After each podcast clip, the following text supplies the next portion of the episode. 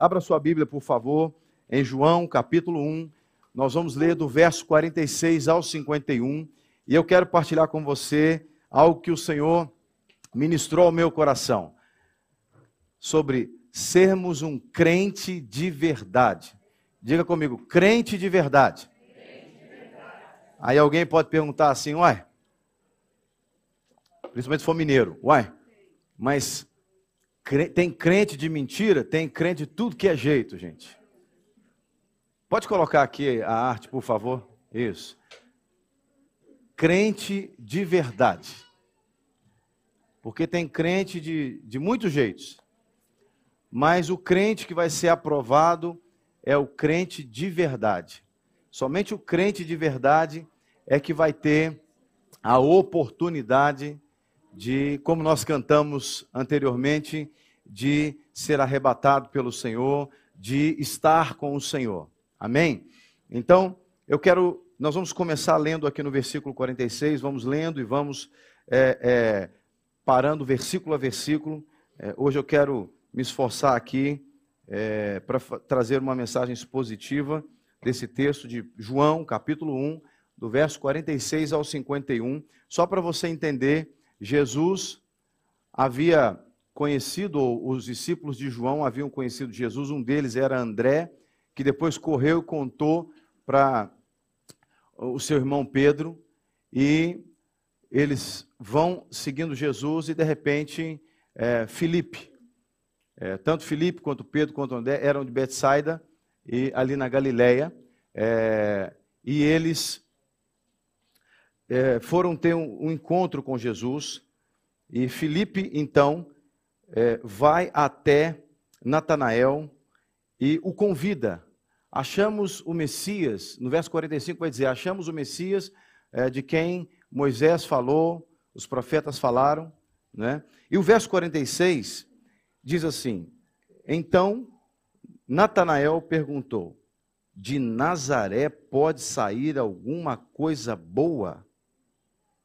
de Nazaré pode sair alguma coisa boa? Essa foi a pergunta de Natanael. Eu estou falando com você sobre ser um crente de verdade. E como que um crente de verdade se posiciona? Qual é a característica que esse crente demonstra, as características? Que tipo de comportamento um crente de verdade tem? Um crente de verdade, ele é questionador, ele questiona, ele pergunta. Ele pergunta. O Natanael era um judeu, um homem estudioso da Torá. E a pergunta dele, você quando faz um breve estudo sobre esse texto, você vai, vai ver que essa pergunta dele, durante muitos séculos, incomodou muitos estudiosos. Por que é que Natanael perguntou: pode vir alguma coisa boa de Nazaré? Pode sair alguma coisa boa de Nazaré? Eu queria que mostrasse aqui o, o mapa. Pode colocar na tela, no ecrã, por favor, o mapa? É, só para você ter uma ideia. Bom, eu não sei se você consegue ver. Tenta o outro, que eu acho que o colorido vai estar melhor. Bom, eu não sei se você consegue ver é, porque eu não consegui um mapa muito bem definido, mas Nazaré, acho que está aqui, Nazaré, está mais ou menos aqui. Né? Você, essa parte toda colorida aqui é Israel, né? e na época os romanos tomavam conta da Palestina. Então você tem é, a Judéia, que era nessa região aqui, e essa região aqui era é, a Galileia estava por aqui, não, a Samaria e a Galileia estava por aqui. Eu estou com dificuldade de ver. Vocês estão vendo melhor do que eu, né? Vocês estão. É, porque eu, tô, eu já estou precisando de óculos para perto, então aqui. É, então, é, Bet, põe um outro, fazendo favor, porque. põe um outro. Aí eu acho que eu consigo ver um pouquinho melhor. Então tá aqui, ó, Galileia, Nazaré está em algum lugar aqui, a Judéia está aqui. Betsaida está aqui, acho que por aqui, alguma coisa. Bom, então, por que que ele... Deixa o outro mesmo, que fica até mais bonito. bonito. É, pode deixar o Odes. Só para você entender o seguinte: por que, que ele pergunta, pode vir alguma coisa boa de Nazaré? Por quê? Nazaré, embora fosse na Galileia, era como se fosse uma sucursal, uma filial da Judéia. Porque ali na região da Judéia, Jerusalém, era que o clero, ou que o império, o, o, o, o governo, embora eles eram dominados pelos romanos, a nação de Israel tinha o seu, o seu rei. Né? Você tinha Herodes como rei. Então você tinha o judaísmo. Então é como se fosse assim a capital dominante do contexto é, judaico. Então, embora a Galileia, a Nazaré, pertencesse à Galileia, mas eles funcionavam lá como uma sucursal, uma filial. Então eles Estando, era uma cidade pequena, uma vila pequena, alguns dizem que devia ter no máximo 200 moradores, e foi nessa cidade, nessa vila, que Jesus cresceu. Né? É, José era de Belém, mas vivia em Nazaré, Maria também vivia em Nazaré. Quando ela recebe a notícia do anjo que ia ficar grávida, ela fica grávida, e aí depois eles vão fazer o censo lá em Belém, como José era de Belém, ele vai para Belém fazer o censo, tem aquele episódio do nascimento lá no estábulo, não é? Porque não tinha hospedaria, etc. Para cumprir a promessa que o Salvador viria de Belém. Depois eles retornam para Nazaré e Jesus então passou a sua infância e adolescência, provavelmente um pedaço da sua juventude, em Nazaré. A Bíblia até vai dizer que ele não pôde fazer muitos milagres na região da Judéia. O pessoal da Judéia rejeitou mais Jesus do que o pessoal da Galiléia. Porém, em, em, em Nazaré, existia ali uma base da Judéia. Então, por isso é que é, é, Natanael perguntou: pode vir alguma coisa boa de Nazaré? É como se ele dissesse assim: ah, lá em Nazaré, aquele pessoal lá só quer explorar a gente. Por quê? Porque era uma sucursal né, de, uh, de, da Judéia. É como se fosse aqui Braga. Eu ouvi dizer que, isso quem, quem me disse foram, foram alguns irmãos portugueses, é, também alguém lá da é, norte da Espanha, ali, como é que chama? Da Galícia, da Galiza, é que durante um período é, o clero dominante em Portugal, eu não sei qual era o período, não sei em que época que foi isso, ficava em Braga e dominava, inclusive, mandava a diocese e ainda mandava na Galiza, que é Espanha, é outro país, mas você vê o peso que tinha é, esse clero. Então, é como se alguém dissesse assim naquela época, não é? Ah, o pessoal lá de, de, de, Braga, não é? Aí alguém dissesse, pode vir alguma coisa de boa de Braga? Por quê? Porque era o local dominante no, na questão religiosa e também é, governamental dentro da estrutura israelita, judaica, não é? Então é por isso que Filipe, ah, perdão, Natanael fez essa pergunta, porque existia uma certa animosidade é, com as outras partes, porque é, eles viviam em outras vilas ali da Galileia. Então é como se as outras vilas da Galileia se sentissem, entre aspas, traídas pelo povo de Nazaré, que ao invés de servir o povo da Galiléia, servia mais o povo da Judéia. Então essa pergunta passa a fazer sentido quando a gente entende esse contexto.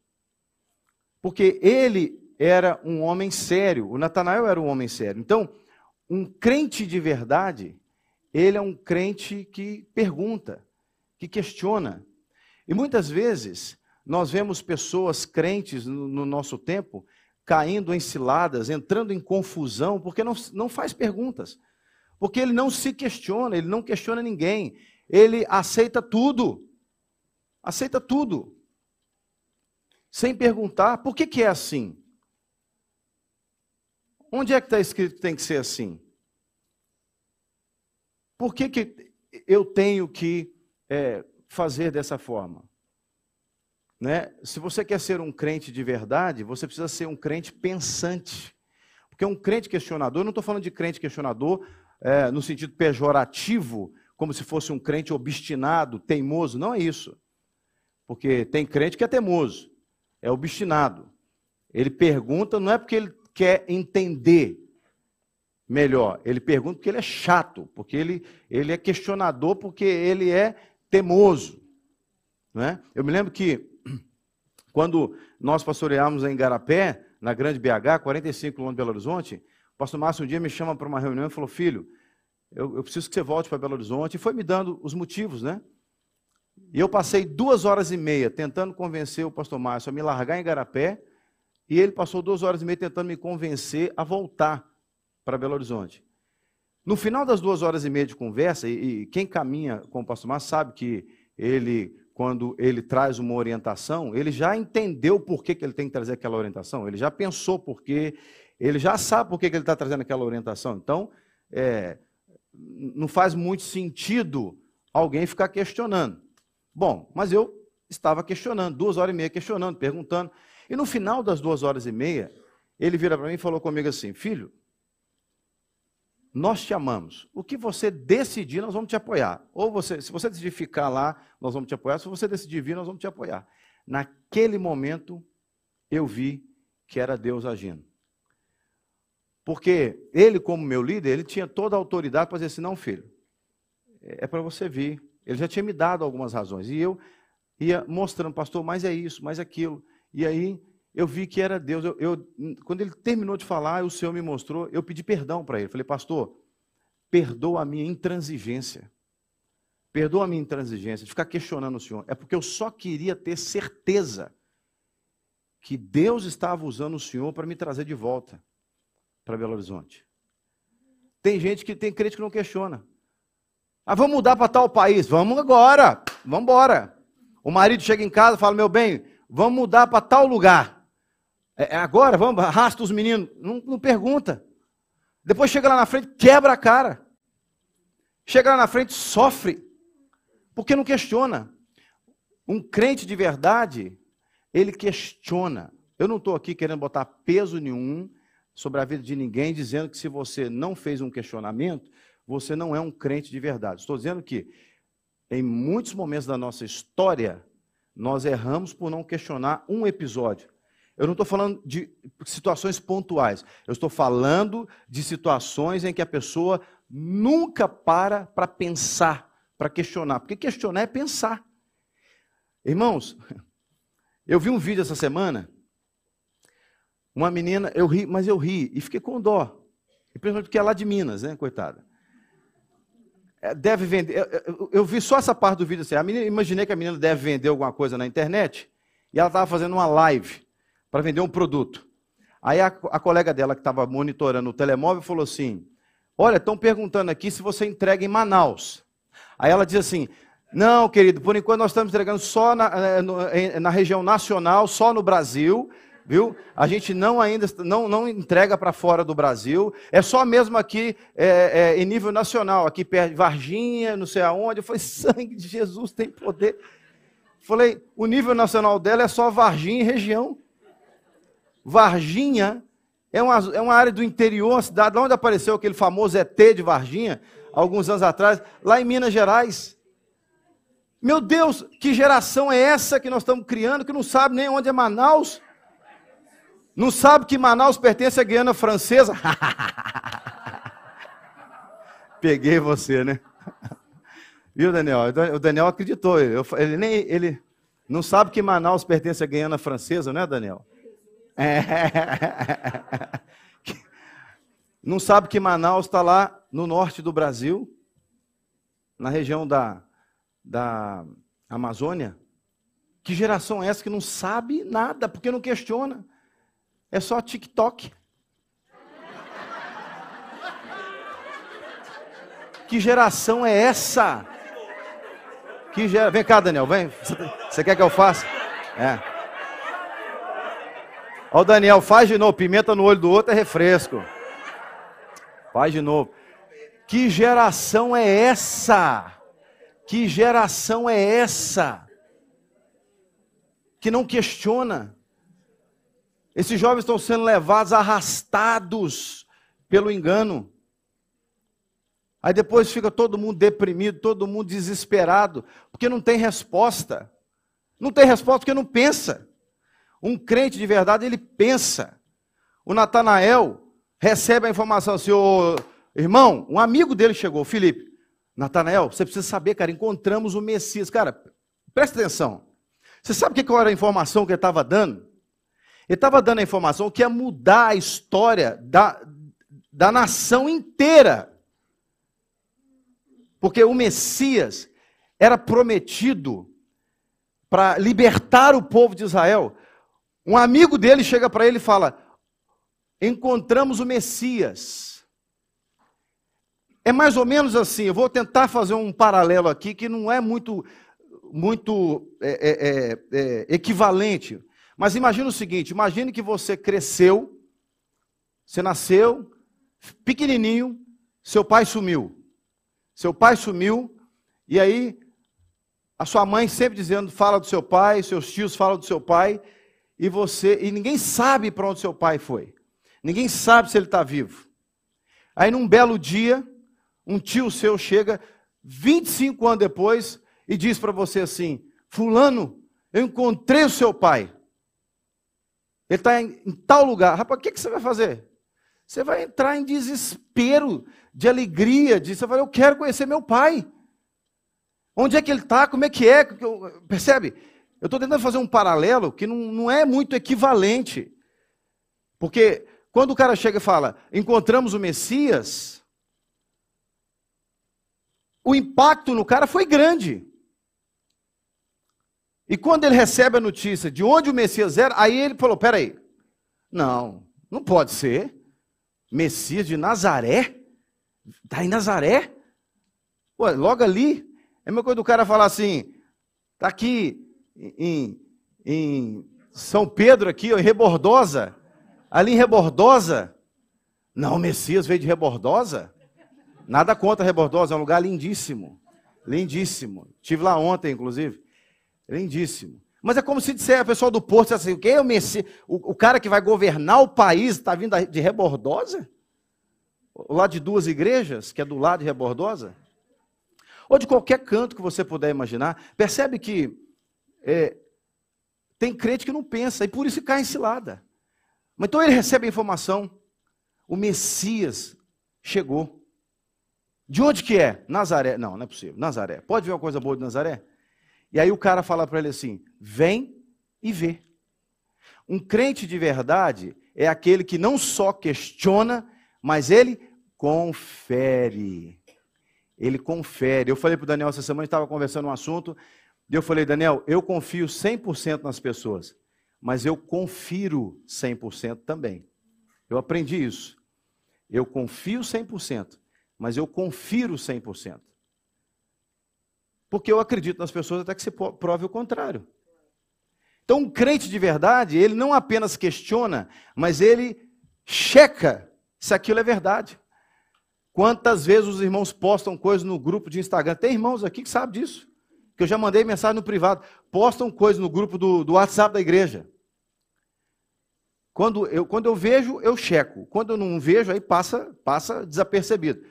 Tem vários aqui que já receberam mensagem minha no privado dizendo assim, irmão, isso é mentira. Você já foi lá olhar? Não, pastor, não fui. Pois deveria antes de postar, deveria ter olhado. Olha aqui, aí eu vou lá e, e mostro. Olha o que está aqui. Isso é informação falsa. E tá, tá, tá, tô, tô, tô, tô, tô, tô. Eu posso já ter postado alguma coisa assim também sem conferir? Claro que sim, eu não sou perfeito. Lógico. Mas eu estou dizendo para você que uma coisa é você errar pontualmente. Outra coisa é você viver errando. Outra, uma coisa é você não questionar algo pontualmente. Outra coisa é você viver a vida sem questionar, sem pensar. Uma coisa é você não conferir algo pontualmente. Outra coisa é você viver não conferindo. Eu, quando termino o culto aqui, normalmente eu sou o último a sair da igreja. Eu confiro tudo. Eu vou de canto a canto dessa igreja, ver se tem tomada ligada, se tem uma coisa. Quantas vezes eu achei ar-condicionado ligado? E aí, imagina, às vezes no culto da noite. Aí imagina, eu vou embora, sem conferir, o ar-condicionado passar a noite toda ligada. Às vezes um forno ligado. Porque assim, eu prefiro ter 50 pessoas conferindo a mesma coisa do que falar assim, vamos confiar em fulano, que fulano confere. Aí o fulano, alguma coisa acontece ali, o fulano sai sem conferir. Aí depois estamos todo mundo tramado, porque o fulano não conferiu, né? Quando você vai fazer uma viagem com a sua família, você não faz um checklist? Você fala, passaporte, todo mundo, passaporte aqui. Né? É o que o pessoal no avião faz, né? Você fica vendo o pessoal fazendo. Aí o pessoal fala, principalmente se você tem mais de um filho como eu, tem três, você faz a chamada da escola. Ítalo, presente.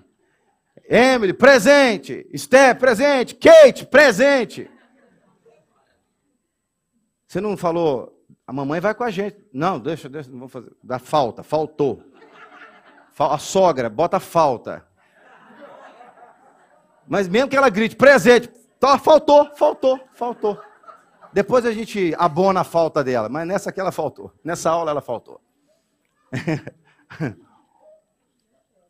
Ou seja, o crente de verdade, ele é questionador, ele pergunta, ele pensa, gente, pensa. Faz assim, ó.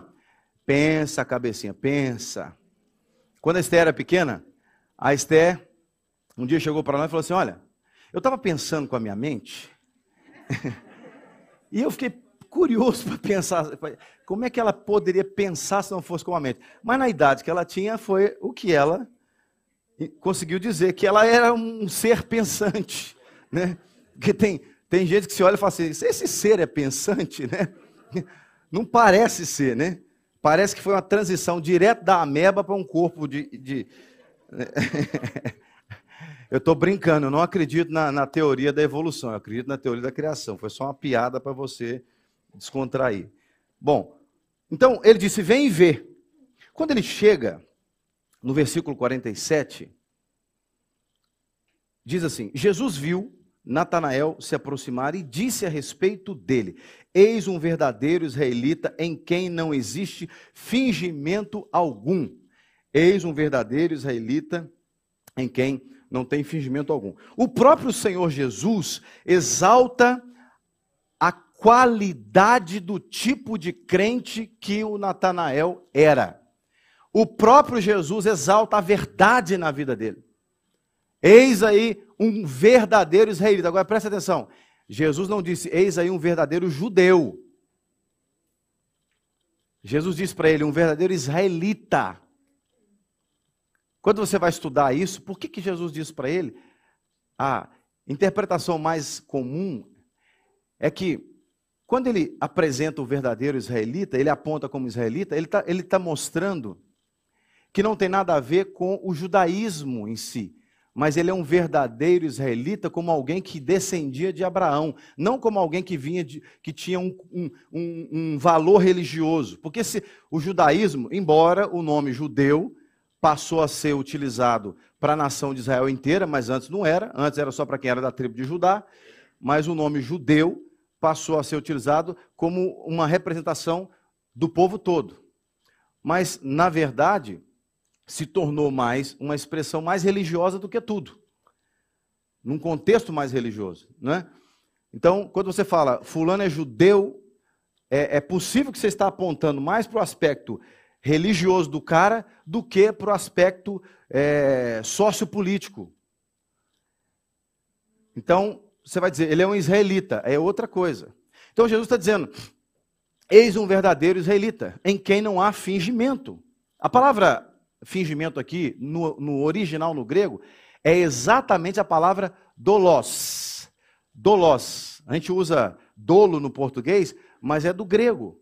O grego é dolos, que significa, é, pode significar uma isca, pode ser usado no contexto de artesanato, mas é engano, o uso principal, o uso mais comum é como engano, astúcia e traição. Jesus está dizendo, então, Aqui está um verdadeiro israelita em quem não há engano, em quem não há é, nenhum tipo de astúcia. Ele é genuíno, ele é puro.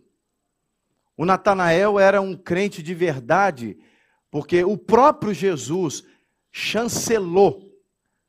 Porque o único que pode chancelar o nosso, obrigado, o único que pode chancelar a qualidade de crente que nós somos é o próprio Jesus. O único que pode chancelar a qualidade, o tipo de crente que eu e você somos, é aquele que nos chamou para crermos. E é o próprio Jesus que está dizendo: esse é um crente de verdade. Nele não há engano, não há dolo, não há fingimento. Ele não é um cara que age com astúcia, com traição. Ele é fiel à promessa que foi feita. Ele crê. Tanto que questionou. E aí, esse crente de verdade, além de ser questionador, pensante, além de, de ser alguém que confere e que é endossado por Jesus, ele sabe exatamente quem ele é. Ele sabe qual é a sua essência e ele não cai em bajulação. Olha o que, que o, no verso 48 o Natanael diz. Quando Jesus, quando Jesus fala, está aqui um verdadeiro crente, ele fala assim: é, Natanael perguntou a Jesus: De onde o Senhor me conhece? Antes de Filipe chamá-lo, eu já, já tinha visto você debaixo da figueira. De onde você me conhece? Imagina, irmãos, um crente de verdade, ele sabe quem ele é e ele não cai em bajulação. Já viu como as pessoas gostam de bajular? Assim, se tem uma coisa que eu filtro, mas filtro muito, é bajulação. É bajulação. Quando as pessoas começam a te elogiar, você consegue separar direitinho um elogio sem interesse e um elogio com interesse. Então, quando ele aqui recebe de Jesus um, um elogio, porque isso foi um elogio, o mestre está dizendo que ele era um crente, um israelita sem fingimento, portanto, um crente de verdade. Ele olha e fala: Tá, mas de onde você me conhece? Você nunca me viu? Nunca encontrei com você? De onde é que você me conhece? Para estar tá falando bem de mim assim. Você sabe, tem muita mulher que cai na conversa de homem, homem pilantra assim. Sabia disso? Deixa eu botar essa espuma aqui que está para não irritar você. Sabia que tem muita mulher que cai na conversa de muito homem sem vergonha, porque ela não sabe quem ela é? Às vezes o cara chega e fala assim: Nossa, você está linda, você está maravilhosa. Que cabelo é esse, hein? Olha que pele. Olha que cutis. E a mulher já começa. Às vezes está com a cara cheia de espinha. Está parecendo um maracujá maduro. E ela, mas como ela não sabe quem ela é, porque ela se ilude, ela não sabe quem ela é, se ilude, cai na conversa, cai na bajulação, cai na bajulação. Quantas vezes as pessoas entram furadas? Por quê? Porque ao longo da vida dela, ela não recebeu o tanto de elogio que ela gostaria de receber, ela não foi valorizada como ela gostaria de ser valorizada.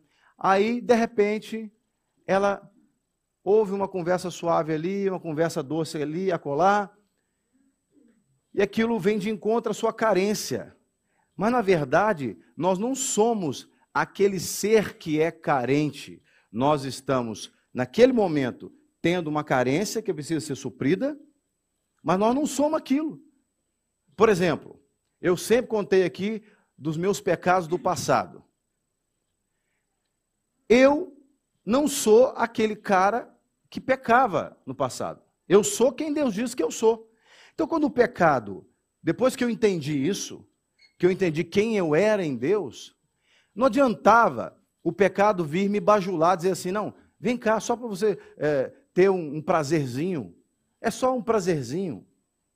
Não, você merece, você merece isso.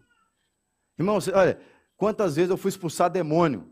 O demônio falava assim: se tem uma coisa que, que demônio sabe fazer, é bajular. quando começar muita bajulação à sua volta, toma cuidado.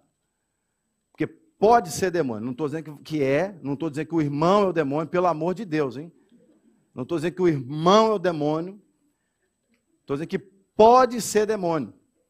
Quantas vezes eu fui expulsar demônio e estou lá suando, orando, clamando, lutando, o demônio querendo jogar a pessoa para lá e para cá e a gente tentando segurar e orar ao mesmo tempo.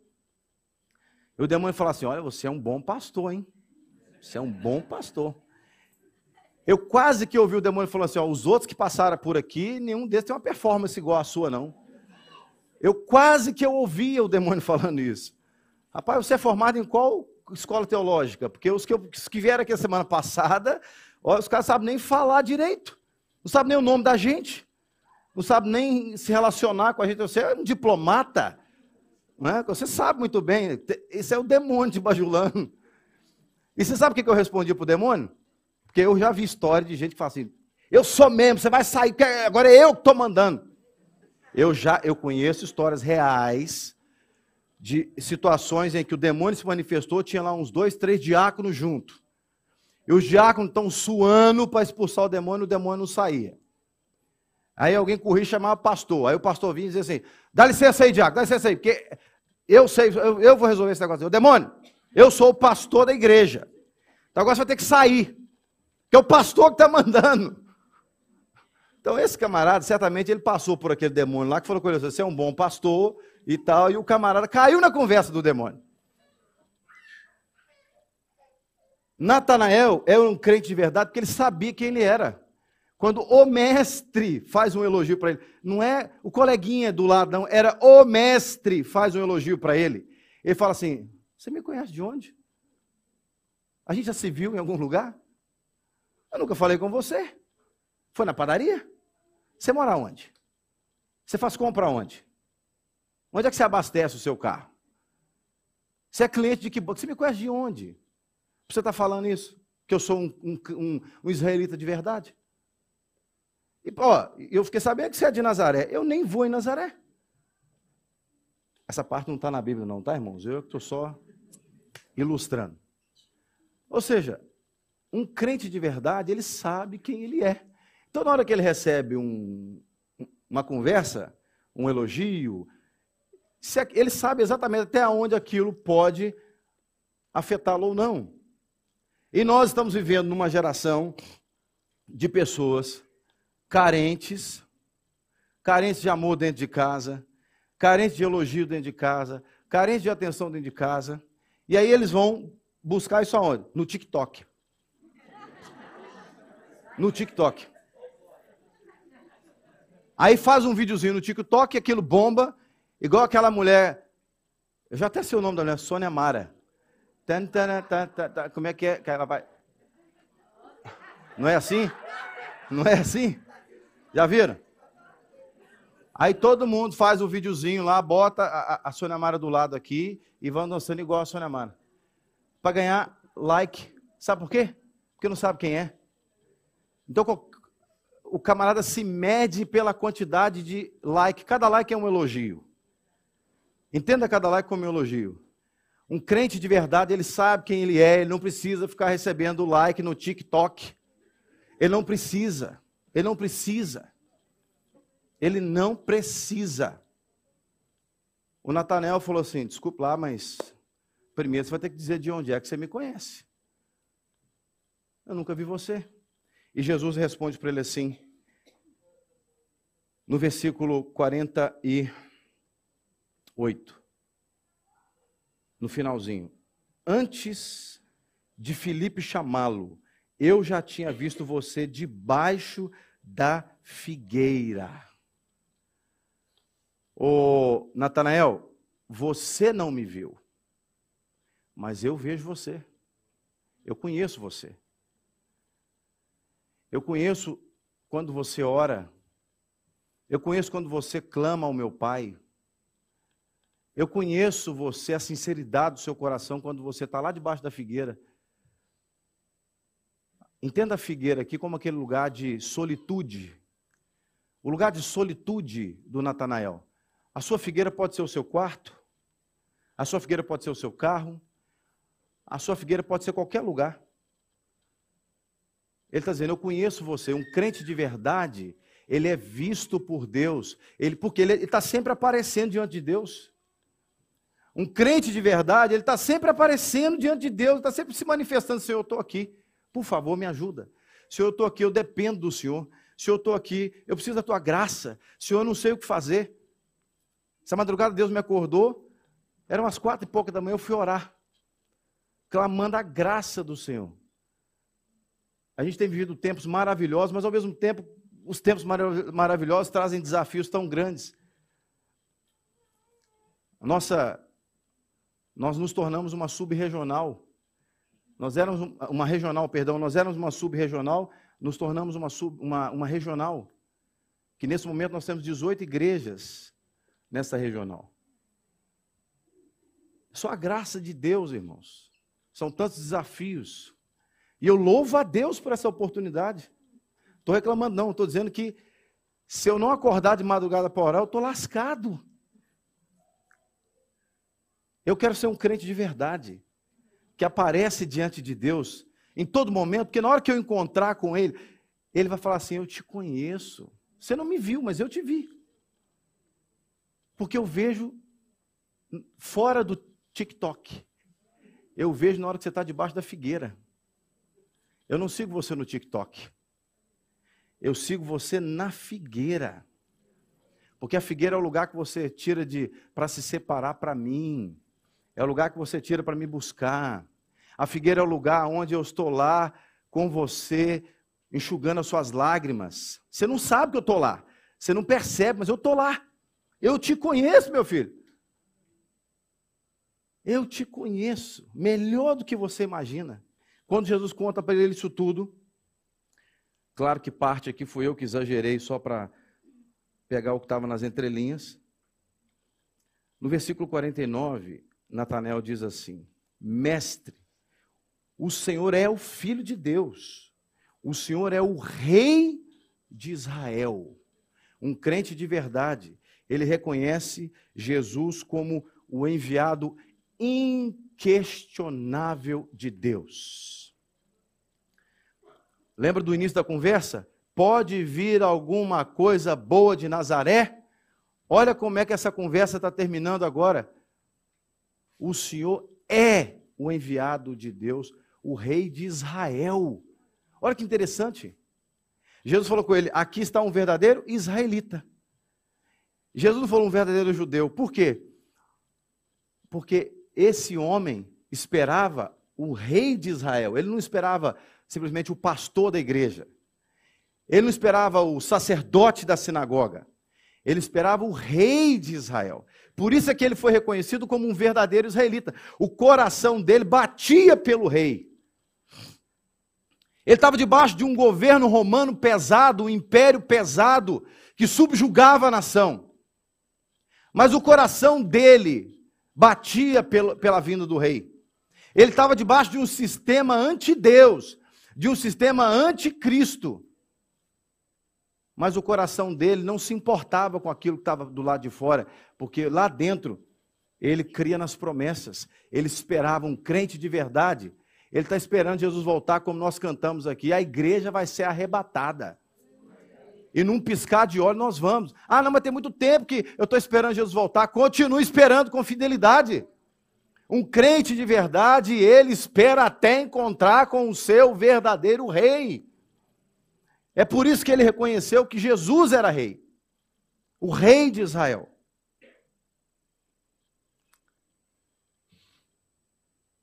Você precisa reconhecer Jesus como aquele que é o enviado de Deus para governar sua vida, porque o rei governa. E para encerrar, no versículo 50, Jesus respondeu: Você, pode ficar de pé, por favor, você crê, porque eu disse que tinha visto você debaixo da figueira, pois você verá coisas maiores do que estas. Ele acrescentou: Em verdade, em verdade lhes digo que vocês verão o céu aberto e os anjos de Deus subindo e descendo sobre o filho do homem. Um crente de verdade ele enxerga espiritualmente o céu se ligando com a terra. Um crente de verdade, ele tem visão espiritual. Eu não vou usar a expressão visão aberta, porque todos nós, sendo crente ou não crente, a visão está aberta, né? Se está com o olho aberto, a visão está aberta. Óbvio. Mas ele tem visão espiritual. Ele tem discernimento espiritual, ele enxerga espiritualmente. Jesus falou assim: Você ficou maravilhado porque eu falei que eu te vi na figueira? Você vai ver coisas maiores. Um crente de verdade, ele sempre verá coisas maiores do que aquilo que os olhos naturais podem alcançar. Eu olho aqui para essa igreja, o que, que eu estou vendo nessa igreja? Um ambiente de alguns metros quadrados, sem espaço para pôr mais cadeira. Mas espiritualmente, eu enxergo um lugar grande, lotado de gente, a gente adorando ao Senhor, um playground para crianças, as salas muito bem estabelecidas, as famílias vindo para a igreja no final de semana, almoçando na igreja, passando ali um dia agradável. É o que eu vejo. A cidade olhando e falando: quem é esse povo? Vamos para lá. Nós queremos conhecer esse povo. Eu vejo uma igreja servindo a cidade, servindo a nação com o seu dom, com o seu talento, cuidando do vizinho da direita, do vizinho da esquerda, cuidando do, do, da viúva, do órfão. É o que eu vejo espiritualmente. Mas nós somos tão pequenos ainda, começamos, somos a igreja nova. Mas um crente de verdade, ele tem uma visão espiritual em que ele vê o céu se conectando com a terra. Eu quero que você tenha esse tempo de oração agora aí no seu lugar. Nós já vamos encerrar. Mas nessa manhã, nós estamos a ter a oportunidade de sermos ministrados pelo Espírito de Deus no nosso nível de fé, na qualidade da nossa cristandade, na qualidade daquilo que apresentamos para o Senhor. Identifique-se nesse lugar. Veja onde você está. Daquilo que foi dito hoje. Veja aquilo que você pode. Aquilo que você pode melhorar na sua vida, aquilo que você pode mudar. Enquanto cantamos essa canção, deixa o Espírito Santo ministrar o seu coração.